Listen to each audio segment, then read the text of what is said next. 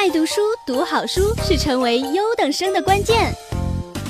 中国古代寓言故事，小朋友们大家好，欢迎收听今天的寓言故事，我是你们的雨曼姐姐。今天的故事名字叫做《三个幸运儿》。父亲换来三个儿子，给老大一只公鸡。给老二一把镰刀，给老三一只猫，然后说：“我快不行了，爸爸穷了一辈子，没有什么留给你们。但愿这些东西能给你们带来好运气。”父亲死后。老大抱着公鸡离开了家乡，一路上，无论是城市还是乡村，大家都知道这是一只公鸡，谁也不把它当成神奇的东西。看来，公鸡并不会给他带来什么好运。后来，他来到一个岛上，这儿的人。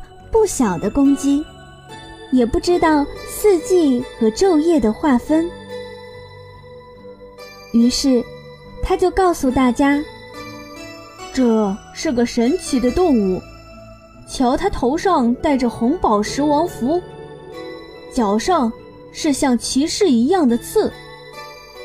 最神奇的是，它能早上按时唤你们三次。”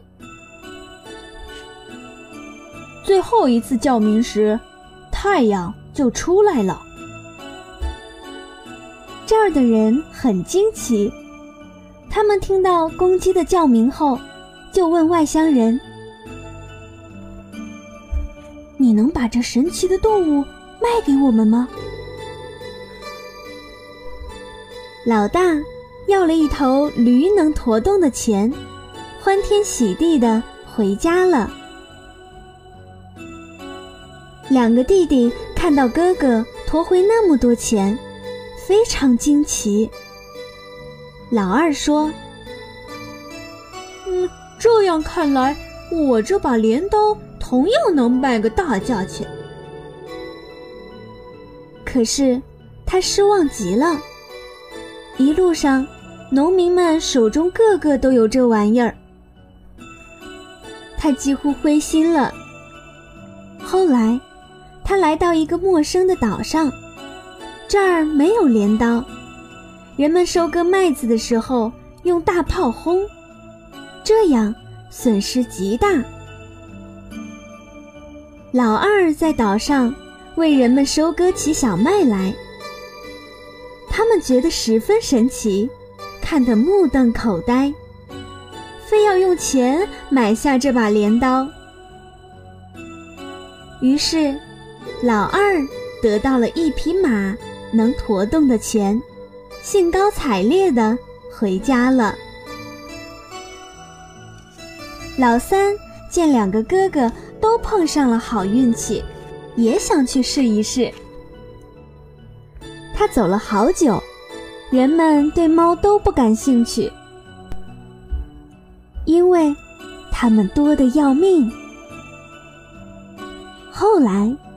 他坐船来到了一个岛上，这儿老鼠横行霸道，根本不把人放在眼里。人们叫苦连天，但束手无策，就连王宫也是老鼠的天下。老三就让猫捉起老鼠来，很快，猫。就把宫殿里的老鼠全消灭完了。国王用一头骡子能驮动的金子，从老三那儿换走了这只神奇的猫。猫在王宫里抓老鼠的时间一长，它感到口干舌燥，就站起身，仰起头，喵，喵，的叫了起来。国王和大臣们从未听过这种叫声，吓得跑出了王宫。他们在外面商量了好一阵儿，决定派使臣到宫里去，请猫立刻离开，不然就不客气了。大臣们说：“与其让这猫的家伙吓死，还不如吃点老鼠的苦头。我们早已习惯了。”使臣进到宫里，对猫说：“尊敬的先生，请您马上离开王宫。”猫却口干舌燥的回答。喵，喵使臣听猫说：“不走，就是不走。”他把这话报给国王。国王发怒了，让人们架起大炮轰击王宫。不想猫逃走了，而王宫却被轰垮了。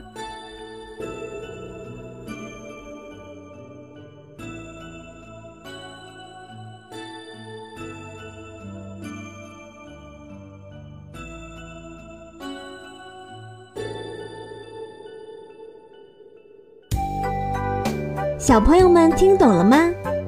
这个故事告诉我们“物以稀为贵”的道理。